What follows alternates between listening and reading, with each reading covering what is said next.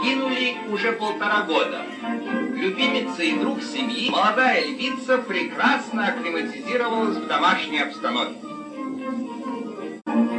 Толя Чаплин не отстает от матери. Он тоже выращивает дикую австралийскую собаку Динго.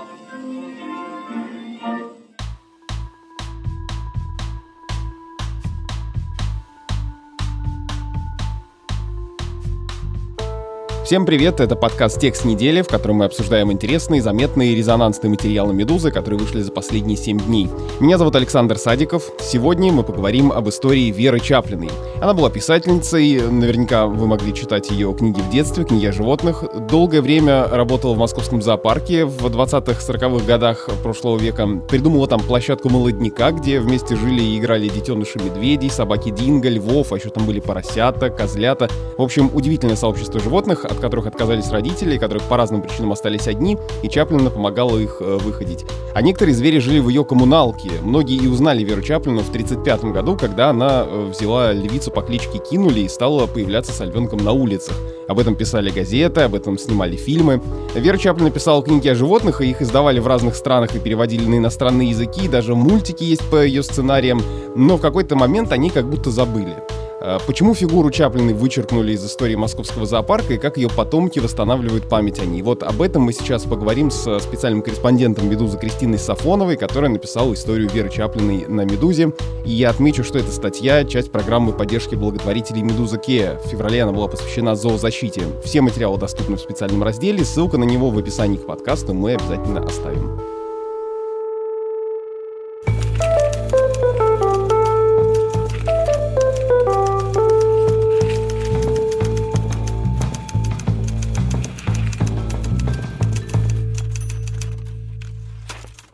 Кристина, привет. Привет. Расскажи, как ты нашла эту историю и почему решила за нее взяться? Потому что, на самом деле, читатели могут спросить, вот Кристина Сафонова, это же та журналистка, которая написала десятки блестящих репортажей с важнейших российских судебных заседаний последнего времени. И тут вдруг раз Вера Чаплина, никакого криминала в мире животных, как так? На самом деле я пишу не только про суды, я пишу на очень разные темы, а именно про Веру Чаплину. Как ты сказал, в феврале была тема зоозащиты, и меня попросили что-нибудь написать. И я подумала, в моей жизни так много грусти, так много судов, и мне хотелось чего-то позитивного, поэтому хотелось какой-то такой разворот найти в зоозащите, который не будет настолько грустный. Просто на самом деле там про суды, про пытки мне писать легче, чем когда вот животным плохо.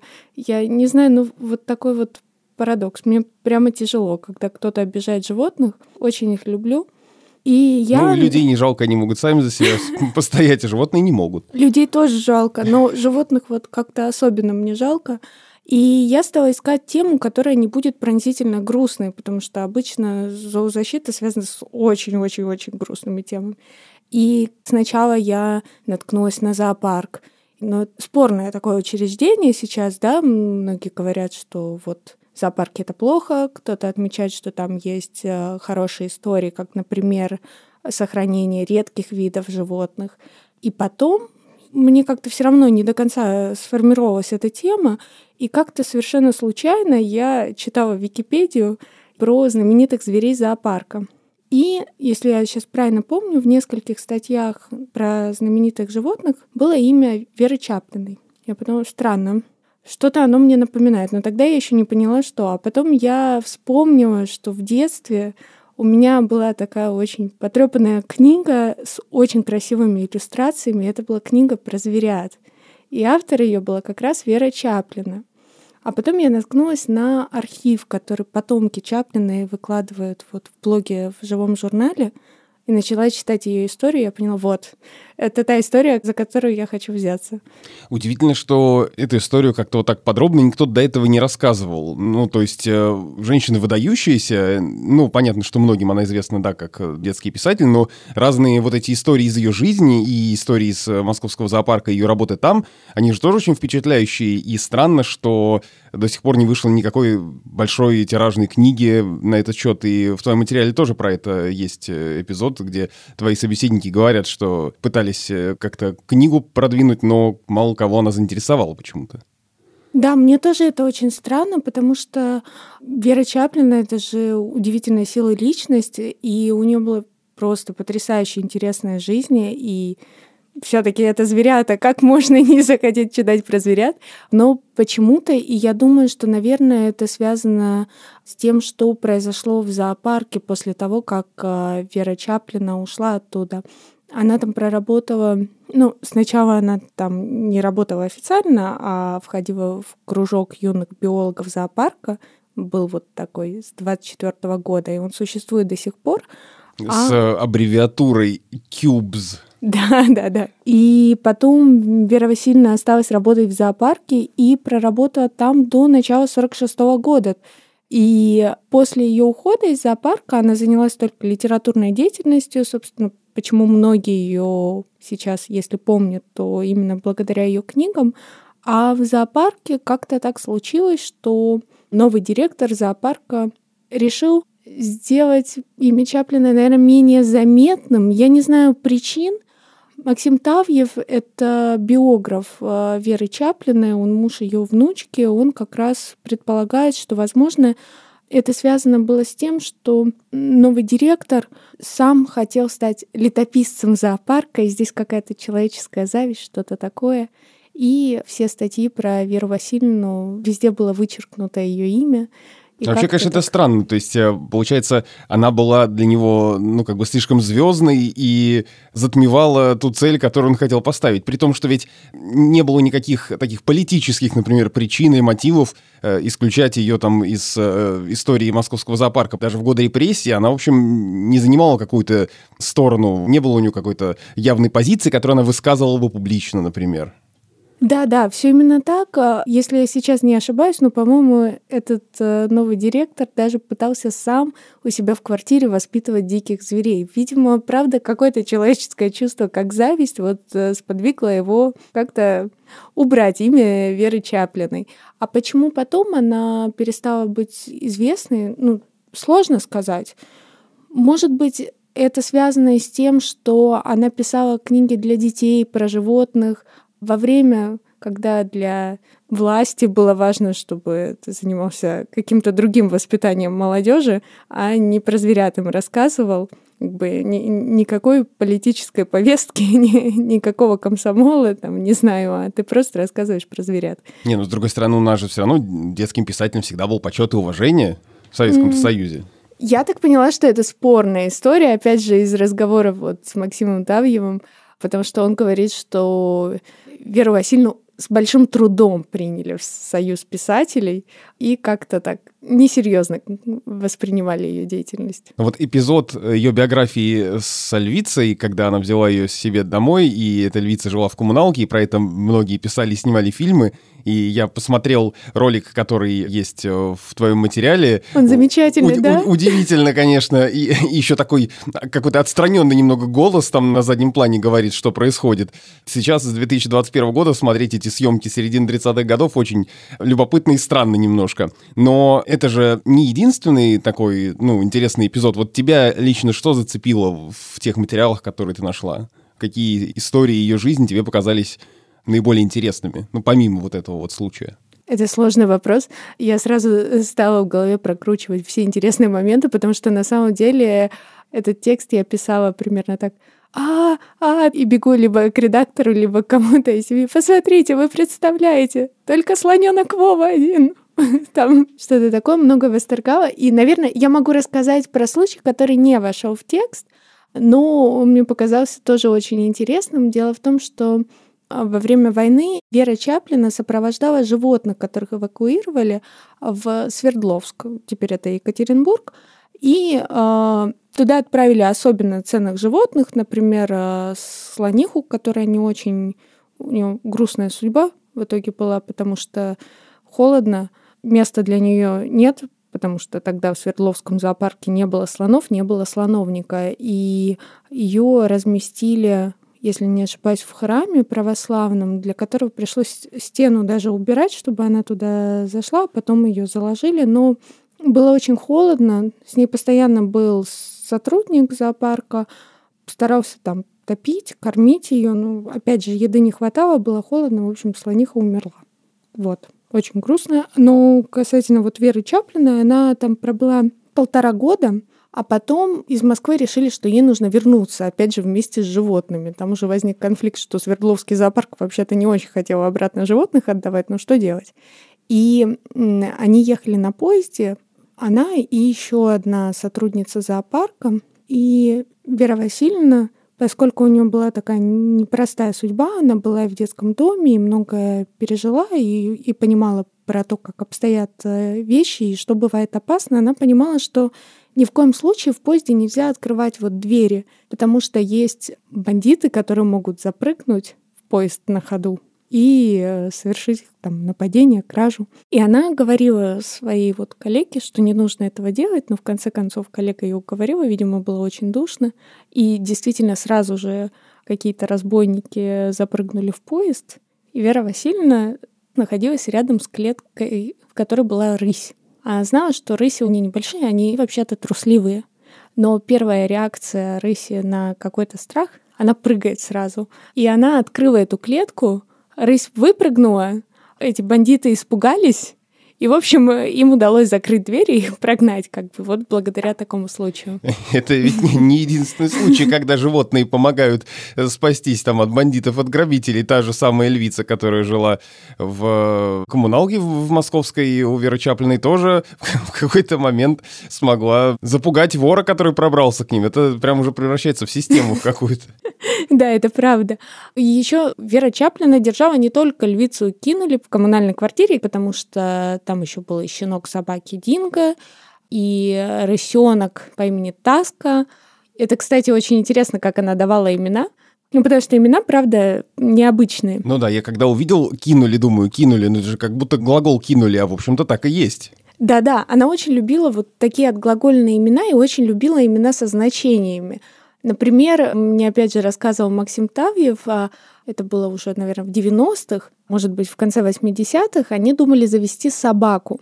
Вера Васильевна вообще очень любила собак, и у нее было много собак, и она ими занималась. Причем, видимо, так серьезно, потому что у нее были строгие правила, что собаке нельзя зайти на кухню или вот что-то такое. К слову, львицы кинули тоже, вот никогда не, не хватало мяса со стола. Вот такая воспитанная. И, значит, они хотели завести собаку, и у них у соседа была собака, которая вскоре должна была ощениться. Вера Васильевна уже придумала ей имя. Дали, потому что ее дадут. Поэтому дали. Но у собаки это оказалась сложная беременность, причем так произошло несколько раз. Веру Васильевну это очень, ей вся эта ситуация очень надоела, и она согласилась, ладно, купим собаку так. Но имя все равно осталось тем же, потому что оно уже было придумано заранее. И в итоге так появилась э, в семье Веры Васильевны собака по кличке Дали, Далька, шотландская овчарка. И многие такие имена, там, Тигренок-сиротка, тоже понятно, Заботка, который требовал много заботы. Ты говоришь, что хотела написать какой-то материал про животных, но не грустный, не драматичный. А я, когда дочитал твой материал, все равно сгрустнулось мне, потому что Максим Тавьев, который рассказывает тебе ее историю, который сейчас занимается архивом Веры Чаплиной, он э, делал до недавнего времени это не один, а, собственно, с внучкой э, Чаплиной, со своей женой Мариной. И когда я начал читать текст, я таким обывательским читательским глазом смотрел и думал, странно, почему только Максим высказывается? Почему не говорит его жена? А потом я дочитал до того места, где выясняется, что она умерла в прошлом году от рака, и мне стало совсем грустно. Да, я понимаю. Мне тоже было очень грустно, кстати, потому что для меня это стало неожиданно. Максим долго нигде не писал про это. И когда я ему позвонила, я, конечно же, попросила об интервью с ним и с его женой Мариной. И он мне объяснил, что он-то со мной поговорит, но вот Марина не сможет. И меня это, конечно, тоже очень ошарашило. Я очень сочувствую его потере, потому что мне кажется, что те слова, которые он произносит и которые вошли в текст о том, что по сути, это работа над архивом Веры Васильевны, которой он начал активно заниматься, чтобы отвлечь жену от болезни. Это вот единственное, что у него сейчас осталось.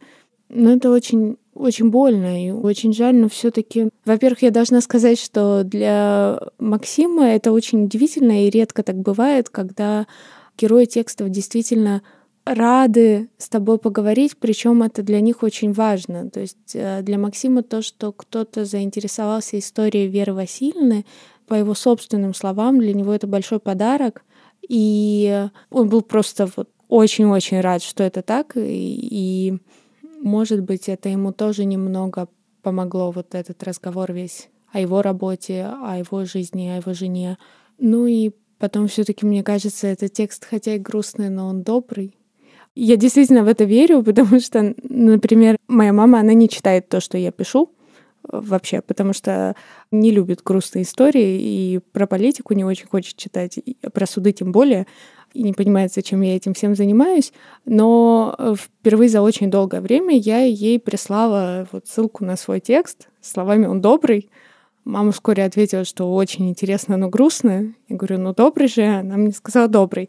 Вот, и я маме верю, мне все-таки кажется, что это все-таки добрый текст. А что удалось собрать Максиму и Марине за все эти годы? То есть что представляет собой вообще этот архив? Этот архив — это, собственно, как я понимаю, документы, которые были у Веры Чаплиной, то, что она хранила всю свою жизнь. Это ее дневниковые записи, черновики писем, черновики рассказов некоторых. Это фотографии, кстати, часто не подписанные, потому что, вот по словам самого Максима, Вера Васильевна была очень осторожным человеком, и она некоторых людей на фото намеренно не подписывала, чтобы в случае чего ни у кого не было проблем из-за этого. Потому что все таки она жила во время, когда людей сажали, непонятно за что, и это не было редкостью. И еще, как я понимаю, помимо этого архива, который полностью Марина и Максим передали в Российский государственный архив литературы и искусства, они еще занимались тем, что восстанавливали личности некоторых людей, которые упоминаются как-то в этом архиве. Например, они видят на фото какого-то неизвестного человека. Он явно сотрудник зоопарка, но не очень понятно, кто он. И они изучали подшивки газет. Тут надо сказать, что и Марина, и Максим по образованию историки, хотя Марина последние 20 лет не работала, а Максим, он больше занимался искусством, он музейщик, он э, вот последнее время до болезни Марины работал в музее Коломенское. И они устанавливали личности некоторых репрессированных, в том числе людей, таким образом. Искали все упоминания, которые были в газетах о Вере Васильевне, о зоопарке, Отчасти восстановили историю московского зоопарка, которая, конечно, лучше известна, чем история конкретных людей. И да, устанавливали какие-то связи еще, потому что иногда в телефонной книге Веры Васильевны было какое-то имя, и вот они так искали. И даже, по-моему, если я не ошибаюсь, им удалось связаться с некоторыми потомками некоторых этих людей и как-то пообщаться, тоже дополнить сведения друг друга. Я хотел про память еще сказать, что всем, кто слушает сейчас текст недели, надо обязательно пройти по ссылке в описании, ну или просто на «Медузе» найти этот материал Кристины и посмотреть там вот эти фотографии архивные, которые есть. Это удивительные документы эпохи. Меня, например, особенно впечатлила фотография на которой э, подпись Чаплина «Обезьянка Мони и ее воспитатель». Очень такая колоритная фотография. Там еще очень много фотографий с площадки молодняка. То есть так называлось место в зоопарке, которое придумала Вера Чаплина как раз, чтобы воспитывать э, вместе маленьких зверят разных видов.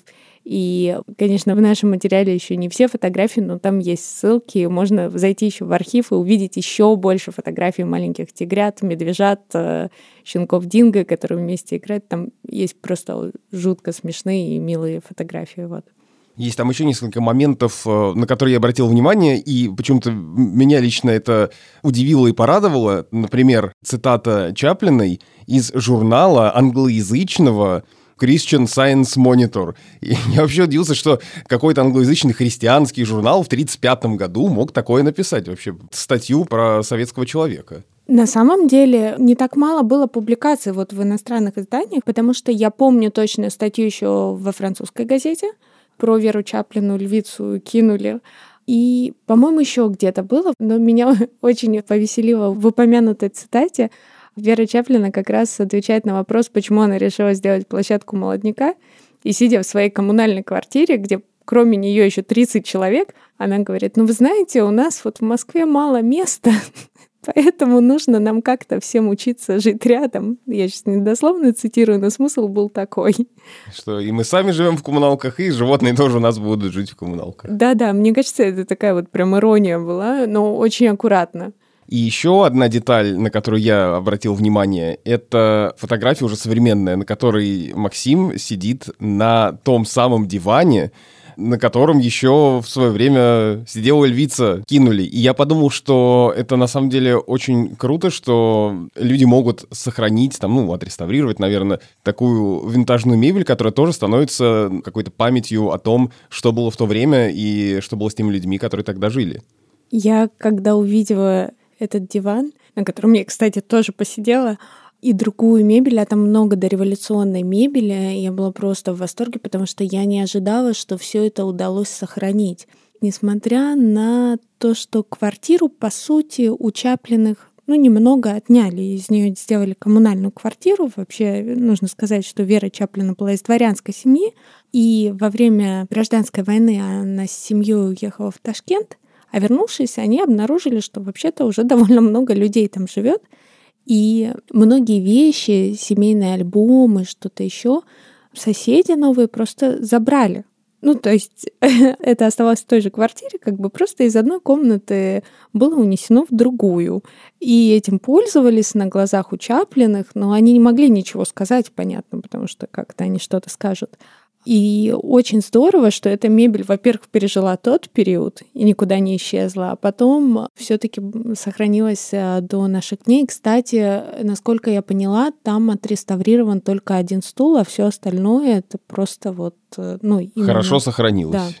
Почему московский зоопарк сейчас как-то не горит желанием высвечивать Веру Чаплину и эти страницы истории? Или просто они, не знаю, не обращают внимания, им как-то не до этого, не хочется влезать? Есть ли какие-то версии, почему так происходит? То есть мы поговорили в начале, почему в советское время как-то немножко забылось имя Веры Чаплина, а сейчас? Это сложный вопрос. Я надеялась получить какой-то ответ от самого московского зоопарка, потому что это было бы логичней, чем предполагать сейчас, но, к сожалению, московский зоопарк так и не ответил, хотя на ответ у них было две недели, если не ошибаюсь. Мне кажется, достаточный срок, чтобы что-то написать, но почему-то не вышло. У Максима есть предположение, что Сейчас зоопарк занимается только тем, что выгодно им коммерчески, а, видимо, история с Верой Чаплиной не представляется такой. По крайней мере, такое впечатление у него сложилось, когда он и Марина приходили, чтобы предложить э, передать архив зоопарку и провести выставку и сделать что-то еще. Но прав он или нет, сказать сложно особенно в нашу эпоху, когда продать можно все что угодно, да. то э, такую классную историю, я думаю, несложно было бы продать. Ну, продать в кавычках. Ну да, да. Мне тоже кажется, что это очень большая история. Ее можно еще рассказывать, рассказывать и рассказывать. Ее можно дополнять, и это было бы супер интересно. Не знаю, почему зоопарк не хочется этим заниматься. Но, может быть, сейчас что-то изменится, кто знает. А вот ты говоришь, что версия такая, что направлена сейчас их деятельность на то, чтобы как-то зарабатывать деньги здесь и сейчас. Это напоминает, то есть кольцевая композиция, то, с чего московский зоопарк начинал в какой-то момент сто да. с лишним лет назад. Ну, видимо, для московского зоопарка, может быть, это правда острая проблема какая-то, которая сохраняется веками. Не, ну не хочется обвинять московский зоопарк да, в чем-то. У них много случае. классных проектов. Есть и еще там есть капибары, которых я периодически хожу смотреть. А ну знаешь про жирафа, самого знаменитого жирафа? Это ужасная история, которую я узнала во время работы над этим текстом. Она никак не связана с Верой Чаплиной. Я, кажется, догадываюсь, но расскажи, да. Хорошо. В московском зоопарке есть э, жираф. По-моему, Самсон его зовут. Самсон Ленинградов. У него есть еще отчество, которое я, к сожалению, все время забываю. И это единственное животное московского зоопарка, у которого есть не только имя, но и отчество, и фамилия. Самсону Ленинградову 27 лет. Из-за этого я чувствую особенную нашу с ним связь, потому что мы с ним ровесники, он меня на несколько месяцев старше. Так вот, как можно догадаться из его фамилии, московский зоопарк, он э, попал из Петербурга, я так понимаю, он довольно быстро стал популярным в зоопарке. В какой-то момент ему решили найти подругу. И нашлась семья с русскими корнями во Франции, которая предложила прислать в московскому зоопарку самку жирафа для Самсона Ленинградова. И вот, значит, все договоренности достигнуты. Самка жирафа отправляется из Франции в Москву, как я понимаю. Но по дороге она ломает ногу и умирает. Проходит время, Эта же семья решает отправить еще одну самку жирафа для Самсона Ленинградова. На этот раз она доезжает до московского зоопарка. Самсон Ленинградов хорошо ее принял, у них уже какая-то дружба была, какие-то отношения. Но в одно утро эту самку жирафа выходит мертвой. Причина смерти непонятна, но есть предположение, что у нее была аллергия на вакцину от чего-то. Я сейчас уже не вспомню от чего. И так он остается один. Но и это не все. Как-то раз в московском зоопарке организовали специально кормление Самсона Ленинградова. Для этого установили я не знаю, как это правильно называется, но что-то вроде такой беседки на ножках, чтобы можно было подняться, как бы балкончик, и покормить его. И вот однажды была очень плохая погода, как я понимаю, и на этот балкончик забралось много людей, типа, человек 10, хотя он выдерживает только троих.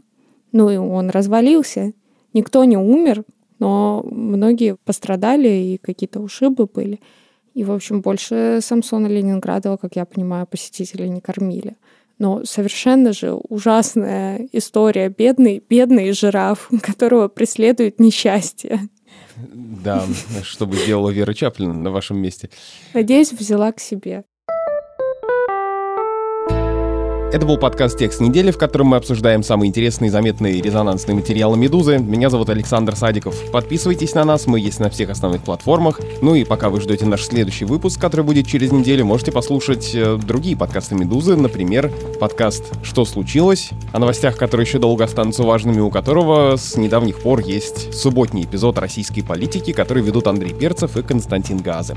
Пишите письма на почту подкаст собакамедуза.io.